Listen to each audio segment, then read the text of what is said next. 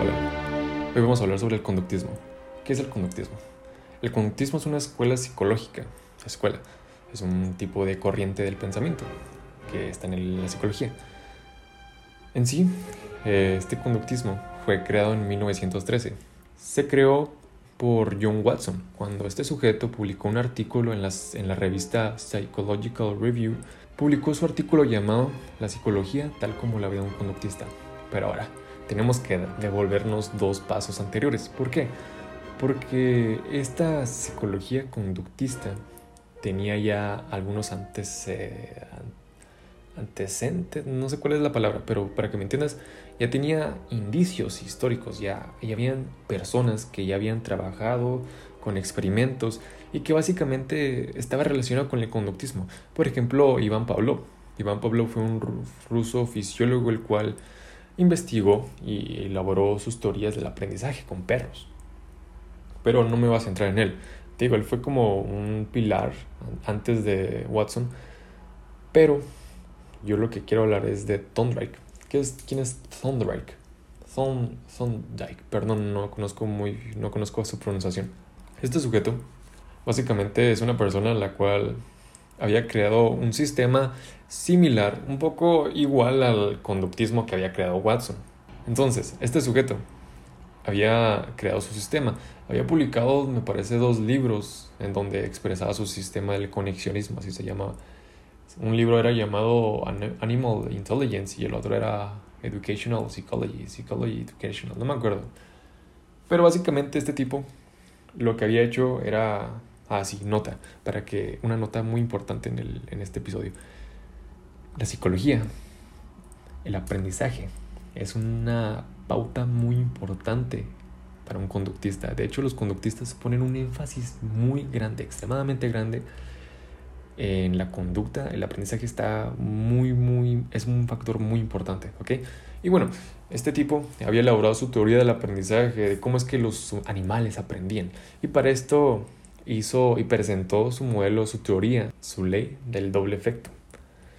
Esta teoría consiste en que para que se dé, para que se genere el aprendizaje, tiene que haber una experiencia, bueno, tiene que haber un resultado placentero, tiene que haber un, una situación agradable y al terminar un refuerzo, un refuerzo al, en psicologías, los refuerzos, para que me entiendas, vendrían a ser como los premios. Así como cuando tú de niñito te, te portabas bien y te daban un dulce, pues eso es un premio, eso es un refuerzo en la psicología. Bueno, entonces, este tipo había elaborado su, su teoría, su ley, básicamente una ley hedonista en la cual el placer predomina obviamente. Y para esto, él hizo un experimento para demostrar que el aprendizaje se da cuando hay condiciones y consecuencias placenteras. Confinó un gatito hambriento en una caja. Lo que estaba interesante de esta caja es que el gato podía ver adentro de la misma, cuando él estaba dentro, él podía ver que afuera había comida. Entonces, el gato instintivamente trataba de llegar a la comida, pero no podía porque estaba encerrado. Parecía que era una caja como transparente, me lo imagino así. Bueno, en el libro no, no viene especificado cómo era, pero lo que está es que el gato podía ver la comida y la comida estaba fuera de la caja. Entonces, esa comida alteraba al gato, porque el gato estaba tan hambriento que aruñaba, que trataba de brincar, trataba de empujar las cosas con tal de llegar a la comida y saciar su hambre. En uno de los tantos intentos desesperados, el gato consiguió llegar a la comida. ¿Cómo lo consiguió? Hay una palanca, el cual al ser activada, jalada, no sé cuál es la palabra, al jalar la palanca el gato podía salir de la caja y acceder a la comida. Entonces, esto se repitió varias veces, se repitió una y otra vez. Conforme pasaba el tiempo, conforme pasaban los intentos, el gato fue aprendiendo que cuando la palanca se jalaba, él podía salir de la caja y así poder comer. Entonces, los intentos infructuosos, lenta e irregularmente, fueron disminuyendo poco a poco, y así es como se dio el aprendizaje. ¿Por qué? Porque, como dice Tondrek, para que sea el aprendizaje, debe de haber un refuerzo, debe de haber una consecuencia placentera, una consecuencia satisfactoria. Entonces, te digo, estos fueron uno de los indicios de cómo se dio el conductismo. Luego llegó Watson en 1913 con su artículo, creó su psicología, que básicamente es una psicología reduccionista. ¿Qué es ¿Por qué es una psicología reduccionista? Porque Watson, de hecho, eh, se le, yo le veo esta cualidad de que trató que la psicología fuese una, que la psicología, que el conductismo fuese una escuela psicológica muy empírica, que fuese muy científica. Las determinantes de la conducta las, trató de, de reducir a, a, glándulas, a tejidos, a músculos, a nervios, trató de, de hacer que fuese observable, de hacer el conductismo de la psicología una ciencia observable, que se pudiese observar, que fuese, pues digo, inconscientemente, consecuentemente estaba haciendo una psicología reduccionista. Pero básicamente eso es lo que había hecho Watson, que todo se redujera. Toda la conducta se pudiese reducir a simples movimientos cerebrales, simples movimientos nerviosos. Entonces, este tipo optó una postura radicalmente ambientalista. ¿Qué quiere decir esto? Que en el debate herencia-ambiente, él defendía que nosotros somos como somos, hacemos lo que hacemos por el ambiente, no tanto por la herencia, no tanto porque nuestros antepasados ya tenían indicios de esta conducta y nos la hayan heredado, no, sino más bien porque nosotros como tal venimos al mundo y nos adaptamos al medio, aprendemos de la cultura que nos rodea, entonces por eso hacemos lo que hacemos, por eso somos lo que somos. Y bueno, esta fue la postura que adoptó Watson y fueron sus, puedes decirlo, no sé cuál es la palabra, pero básicamente tenía esos pensamientos, para que me entiendas. Luego de esto, él negaba el como es conductismo, pues tienes que hablar del aprendizaje, obviamente. Él decía que, bueno, él no decía, sino más bien negó, no estuvo de acuerdo con la ley de doble efecto de Thorndike, esta ley del, del gatito hambriento, de que tiene que haber satisfacción para que se dé el aprendizaje. Él estaba en desacuerdo con Thorndike. ¿Por qué? Porque, como te digo, este tipo era muy empirista, era muy científico, quería algo observable, no quería nada subjetivo. Entonces, como esas eran las reglas, por así decirlo, de Watson, lo que había rechazado su ley, ¿por qué? Porque hablar de placeres, hablar de disgusto, hablar de satisfacción, estás hablando de emociones, estás hablando indirectamente de subjetividad. Entonces, por eso no, no optó por las explicaciones de Thorndike. En sí, le gustó, él defendió el aprendizaje, lo explicó con la ley de la novedad, la ley de la frecuencia, en la cual un elemento que es repetido varias veces, eh, no necesariamente que sea satisfactorio, pero en donde un elemento es repetido varias veces, se aprende, o cuando el elemento más nuevo se aprende, ley de la novedad. Entonces él optó por esas leyes para explicar el aprendizaje y también se basó en los experimentos de Iván Pavlov con sus perros del condicionamiento clásico. Así era como explicaba este tipo el aprendizaje. Y después de eso nos pasamos al siguiente paso que te quiero platicar, es que un problema que se centró mucho Watson, el problema del alma, el problema del estudio y de la existencia del alma y de la conciencia. ¿Qué tiene que ver esto? Pues fíjate que yo no le veo mucha importancia pero bueno, tiene su sentido. ¿Por qué? Porque dale cuenta que lo que había hecho Watson es había creado una psicología en la cual mm, sabía, era una, una escuela muy empirista, una escuela empirista, que él mismo decía que no negaba la existencia y pues no se le podía estudiar. Eso, el que él negara, el que él no negara, perdón, que no negara la existencia de la conciencia, lo llevó al, a lo que se le conoce como el conductismo metodológico, en donde el conductismo metodológico es básicamente que, que existe la conciencia, pero no la puedes estudiar, no niegas la existencia. Y fíjate que estuvo inconforme con esto, porque al hablar de la conciencia, pues estás hablando de temas subjetivos y cosas que no puedes, no, no tienes control porque no se pueden, no, no tienen rigor científico. Entonces, después de eso llegó a otro tipo de otro tipo de, de conductismo llamado conductismo radical, el cual negaba, el donde decían que la conciencia no existía.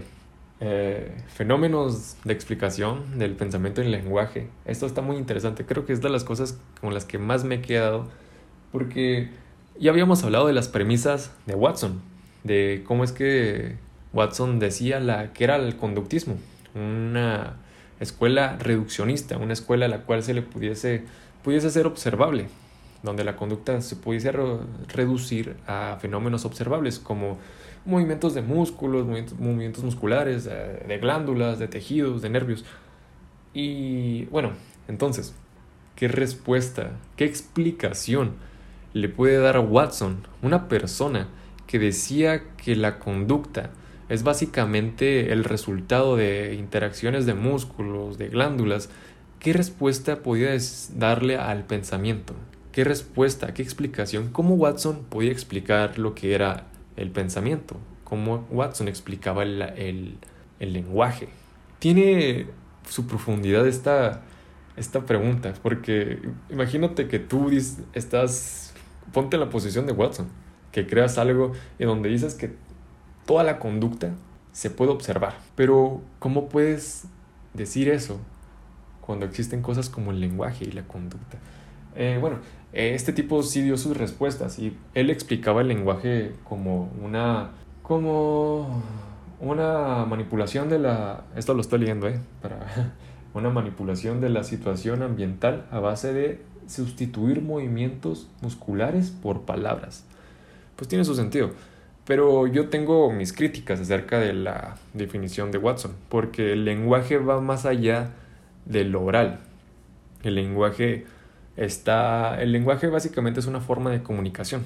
Se puede estar hablando del lenguaje, como por ejemplo el hecho de hablar por este lenguaje, hay un tipo de lenguaje muy interesante. Por ejemplo, los emojis. Es un tipo de lenguaje o lenguaje en, eh, ¿cómo se llama este de el lenguaje de señas. Sabemos que el lenguaje de señas, pues sí, tiene, involucra movimientos musculares, movimientos de nervios en las manos, en, en, nuestra, en nuestra cara, hacer gestos. Pero, ¿cómo se llega, cómo nosotros creamos esos, cómo nosotros creamos esos movimientos? Bueno, digo, el lenguaje más, va más allá del, del oral, va más allá de la locución por ejemplo, me acuerdo mucho, una vez vi un video en el cual había latas, eran latas que eran bebidas que se vendían, bebidas a la venta, las cuales estaban enlatadas. Y recuerdo que en donde estaba el lugar para abrir, a un ladito, había tres puntitos, lo cual significaba para la gente, esto era para la gente ciega, que decía que cuando agarraban, la gente ciega agarraban sus latas y podían sentir esos puntitos, significaba que era un producto con alcohol, un producto pues, alcohólico, una bebida alcohólica. Entonces es otro tipo de lenguaje, porque estás comunicando no necesariamente con palabras, no necesariamente con, con sonidos, no necesariamente con gestos, lo está haciendo a través de objetos. Bueno, ese es un lenguaje. Y ahora, tú que estás escuchando esto, ¿qué explicación le puedes dar. Trata de darle una explicación a Watson desde la postura de Watson. De ya con todas las premisas que te dije, con todas las premisas de Watson y de qué es el lenguaje, ¿tú qué explicación podrías dar? Y luego, ¿cómo explica Watson el pensamiento? Pues básicamente dice que es el pensamiento es otra forma de lenguaje, solamente que se da en la cabeza.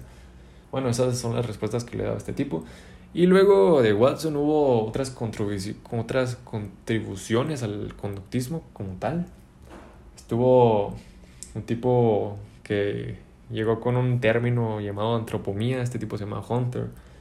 Luego había un tipo, el cual era fisiólogo, me parece, era Carl Lashley, pero lo que pasó es que este tipo era muy reconocido en su ambiente y él aprobó varias, aprobó, le dio aprobación a, me parece que a Watson y eso hizo que su prestigio subiera. Ahora, última fase del resumen el neoconductismo. ¿Qué es el neoconductismo? ¿Recuerdas aquello que te había platicado del, del problema que, en que se había centrado Watson? El problema del cuerpo, el, el, problema de la conciencia, del, del conductismo metodológico, el conductismo radical. Pues hubo una serie, casi toda la comunidad científica, casi toda la comunidad de psicólogos, dejaron de darle importancia a lo que había creado Watson, a ese problema de la conciencia. Y esas personas que siguieron en sus vidas, que, que dijeron, no, pues ya, eso ya es pasado, hay que seguir con, con la vida. Esas personas se les llamaron neoconductistas. Digo, fueron posteriores a, a Watson porque ya no dijeron como que, ah, ese problema, pues ya, ¿cuál pedo? La conciencia no existe, fuga para adelante, puro para adelante. Estas personas son los neoconductistas. Y aquí es donde está Skinner, la persona, una de las personas más reconocidas dentro y fuera de la psicología, más fuera de la psicología. Y hay cuatro personas que, que vienen aquí, que vienen en el resumen, a hablarte tantito de ellas. La primera de ellas es Guthrie. Guthrie básicamente decía que para que se aprendiera había que pasar por un aprendizaje o un condicionamiento simultáneo. Esta, esta señora, me parece que era una mujer, no estoy seguro por su nombre, pero digo, decía que nosotros aprendemos por la asociación de contigüidad en el tiempo de estímulos y respuestas. Según Guthrie, no hay ningún tipo de conducta que no pueda derivarse del condicionamiento simultáneo, que tratamos de relacionar estímulos y respuestas y era muy empirista, entonces sus los conceptos motivacionales en, en, el aprendizaje no, no tuvieron cabida.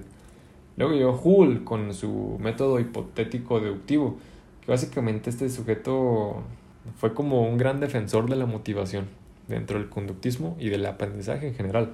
Luego estaba Tolman, que básicamente fue un sujeto que trató de, de fusionar el conductismo y la psicología de la Gestalt y luego, para él, lo más importante es que el individuo tenía que relacionar qué conduce a qué, qué estímulos se relacionan entre sí. Eso era como que lo más importante para, para Tolman. Y por último estaba Skinner, el, el presentador del condicionamiento operante. ¿Qué, ¿Qué es el condicionamiento operante? De hecho, no sé si sea necesario contarte esto, pero te voy a dar una breve introducción al... No, no quiero entrar mucho en profundidad. Pero el condicionamiento operante, según Skinner, eh, para esto tengo que hablar del condicionamiento clásico. El condicionamiento clásico es un tipo, un tipo de aprendizaje en el cual el individuo asocia, crea un vínculo asociativo entre un estímulo y una respuesta artificialmente. ¿Qué es lo que quiero decir? Existen vínculos entre, entre estímulos y respuestas. Por ejemplo, como decía en su experimento Pablo, a los perros que se les da comida empiezan a salivar. Entonces, el estímulo viene a ser la comida. La respuesta ante la comida es que los perros comienzan a salivar la saliva. Pero Pablo lo que hizo es que antes de darles comida a los perritos, empezó por hacer una campanita. Sonaba una campana antes de darle comida a los perros. Y esto vendría a ser el estímulo condicionado, el estímulo artificial, lo cual creó y se asoció con la saliva. ¿Por qué? Porque tanto que los perros escucharon eso, siempre que escuchaban una campanita timbrar, era porque les iban a dar comida. Eh, llegaron los perros a, a salivar inconscientemente sin ver la comida, porque solo de escucharlo sabían que ya, teníamos, ya tenían que comer. Entonces, eso es el condicionamiento clásico, en, en simples palabras, que tú asocias algo artificialmente. Por ejemplo, como cuando estás en la escuela y escuchas la campana, ¿no? Del recreo. Entonces esa campana significa que tienes que meter. Puede ser eso. Pero lo, lo decisivo, lo característico de Pavlov es que en su condicionamiento operante el sujeto representa un papel pasivo, porque él no decide que tiene que aprender, él simplemente pasa por las experiencias y aprende. Pero eso es lo que diferencia del condicionamiento operante al condicionamiento clásico, porque en el condicionamiento clásico el sujeto tiene un papel pasivo, mientras que en el condicionamiento operante tiene un papel activo. Así es, un papel activo. Para esto Skinner me acuerdo que hizo un experimento en la cual puso un ratón en una caja y había un botón y cada que el ratón oprimía ese botón les daba comida. Entonces, cada que el gato, el ratón quería comer, pues simplemente tenía que apretar el botón. El ratón tenía un papel activo porque si él quería aprender, si él quería, pues entonces oprimía el botón. Básicamente hay una variable independiente y una variable dependiente, que eso sería el estímulo y, una y la respuesta. Y todo esto, Skinner trajo avances y trajo muchas, muchos beneficios a lo que es la educación, la terapia, el domo de animales, claro, el domo de animales y a la psicología del trabajo. ¿Tú qué piensas? ¿Qué explicación le das al aprendizaje y, al lenguaje? ¿Tú qué piensas?